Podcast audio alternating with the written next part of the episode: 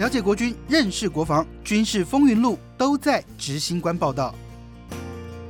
执行官报道，我是执行官杨正全，欢迎在好听 FM 收听的朋友，跟在 YouTube 上面收看的铁粉跟大家问好了。这个星期的执行官报道，想跟大家来谈谈，就是国军其实相关的一些预算，其实现在都在立法院在审议。不过，其中有一笔退辅会的预算，在这个立法院审议的当中，其实是被大家非常的关注。那这笔费用高达了七百二十亿元，它是明年度的有关于退辅预算的相关预算，而这个人事的部分呢，提高了将近有九亿元之多。最主要的原因，就是因为现在退伍潮还蛮严重的。那这个基层的。呃，这些管理干部，或者是说到国军的这个中高阶的一些管理干部，现在为什么会抢着退伍？其实很多人都有非常多的好奇。我看到这笔这一条新闻的时候，其实我心里面有非常多的感触跟感想。因为最重要的原因，就是因为我很明白的感受到，就是其实这几年有非常多的国军干部，呃，尤其是中阶的干部，很多人都说有那种不如归去的那种感叹。那最重要的原因，就是因为其实。这段时间以来，其实他们会觉得有一种不知为何而战的感觉，并不是这个所谓的国家认同啊，或者是说为这个百姓而战，不是这些这种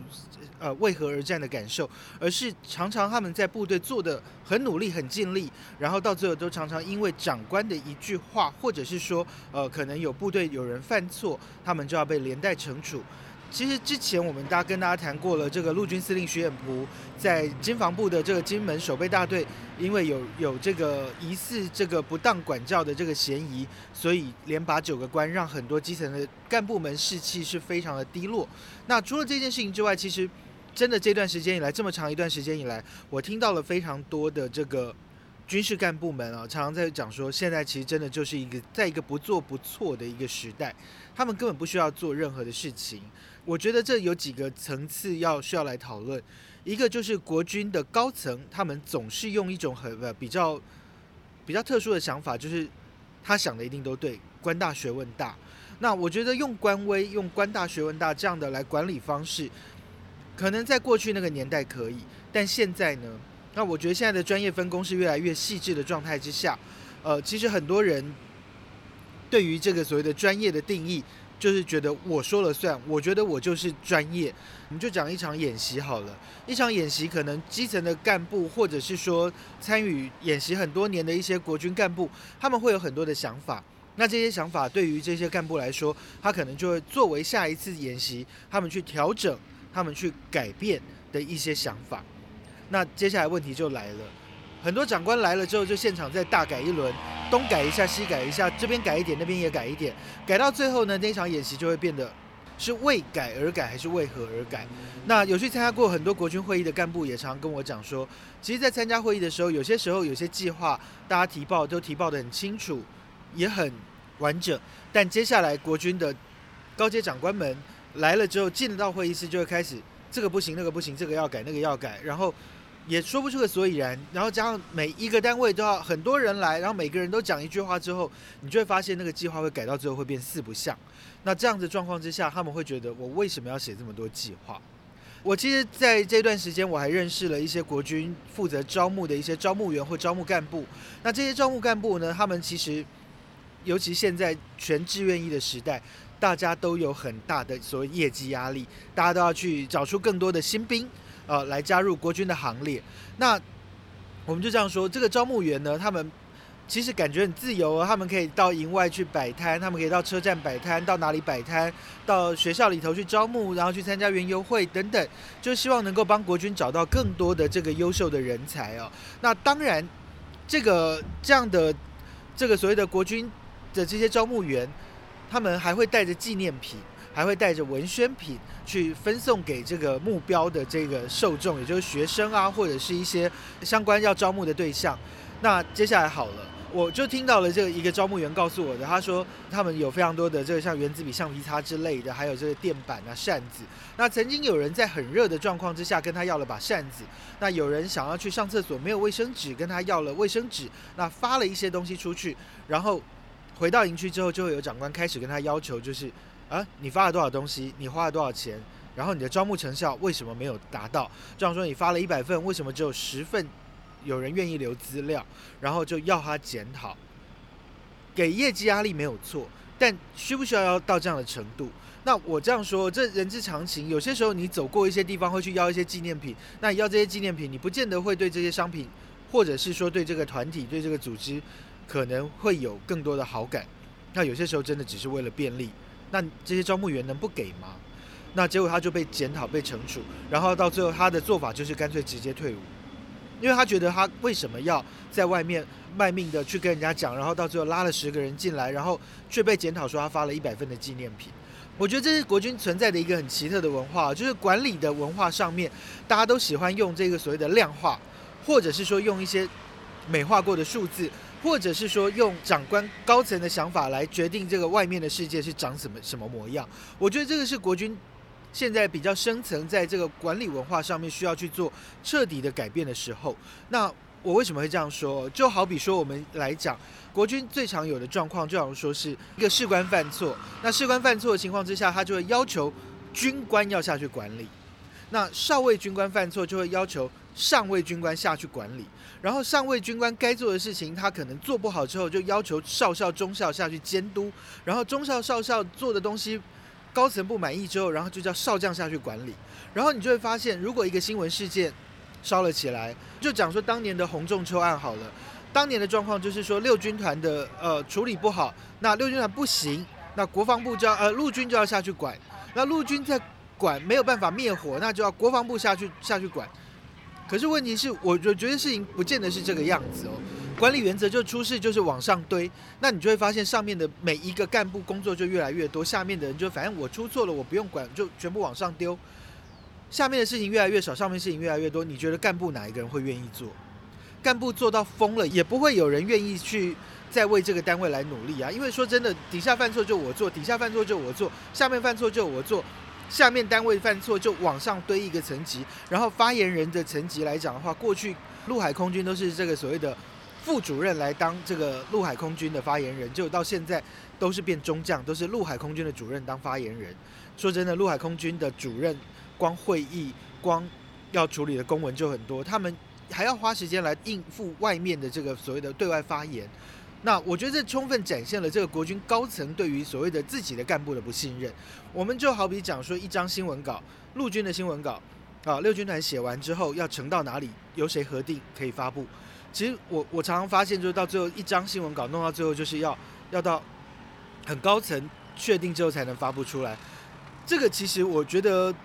当然跟长官的个性有关系，可是我觉得如果说每个长官都要把事情抓在自己的手上，你就会发现每一层的干部都会越对越多事情，然后底下越做越轻松，因为他只要执行，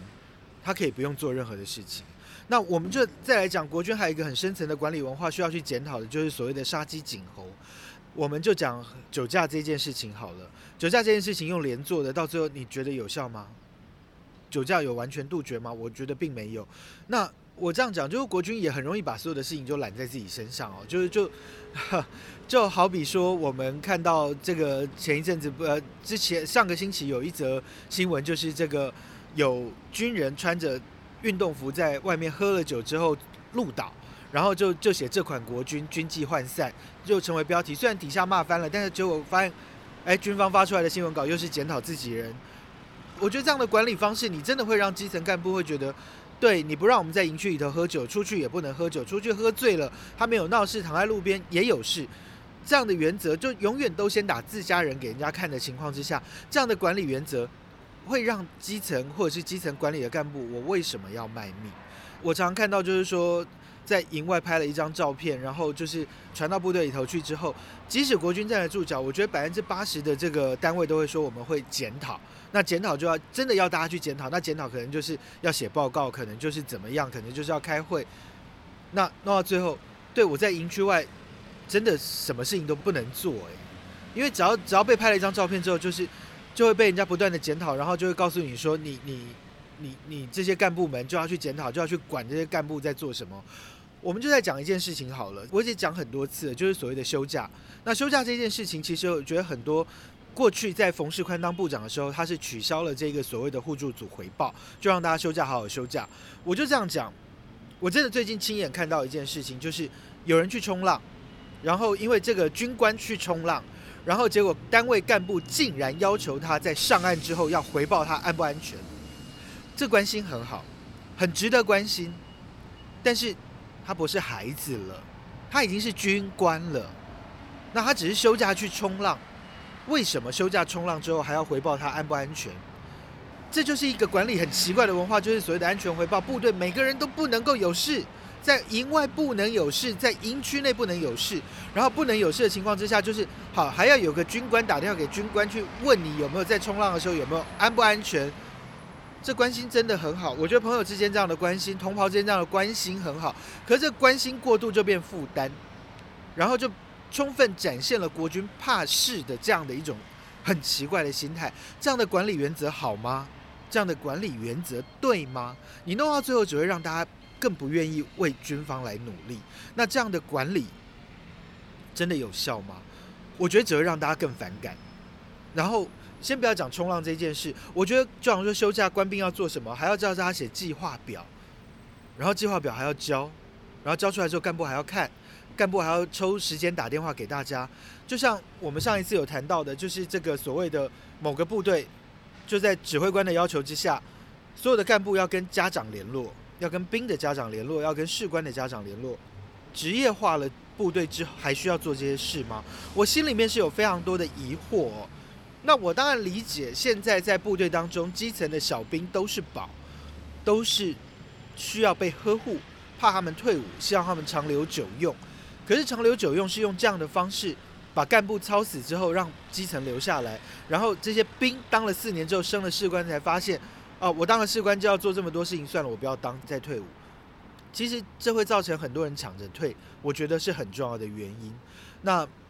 其实我最近认识一些军官，他们因为在防疫期间，可能呃部队有人犯错，然后就不断的被检讨啊，可能是出营外，在外面可能抽个烟或吃个东西，然后被拍了张照片，就是因为违反所谓的防疫规定，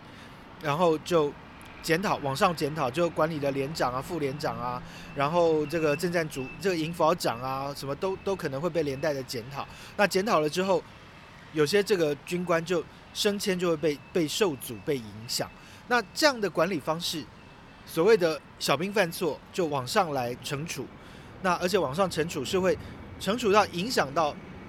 人家的升迁，这好吗？我就这样讲，我我曾经遇过的状况就是说，小兵犯错，然后可能规定是记一支申诫，但送到这个长官那里之后，长官震怒，然后就加重惩处，然后这加重惩处可能就变成是小过，然后可能面临升迁阶段的这些干部们就会受到非常多大的冲击，这个冲击就是他会被管制三年，没有办法升迁，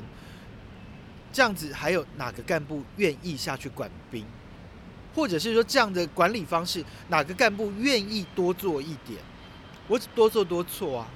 我宣达了之后，如果小兵犯错，我也要被连带惩处；或者是说我在部队当中要求大家怎么做，然后打个打个申诉电话，我就要被惩处。那谁愿意为国军来卖命？其实国军的这个管理文化上面，真的需要比较大的这个彻头彻尾的去做一个重新的思维，不是犯错用连坐惩处就一定会有效果。那也不是说用这样的这样呃很奇怪的一种心态，就是演习啊，然后每个长官啊就耍官威啊，然后只要演习演得很棒了，然后大家看到他，大家就整个大部队都很完美，只是其中一个小兵犯错，就全部全连大家都要来接受检讨，然后。原本好的一件事情弄到最后就变成好像在办丧事，就好像说我做了这场演习之后，然后就是我其中一个小环节没有做好，就十恶不赦，然后就国军要完美到极致，什么事情都不能做错，然后休假也要管，什么都要管，管到人家家里头去。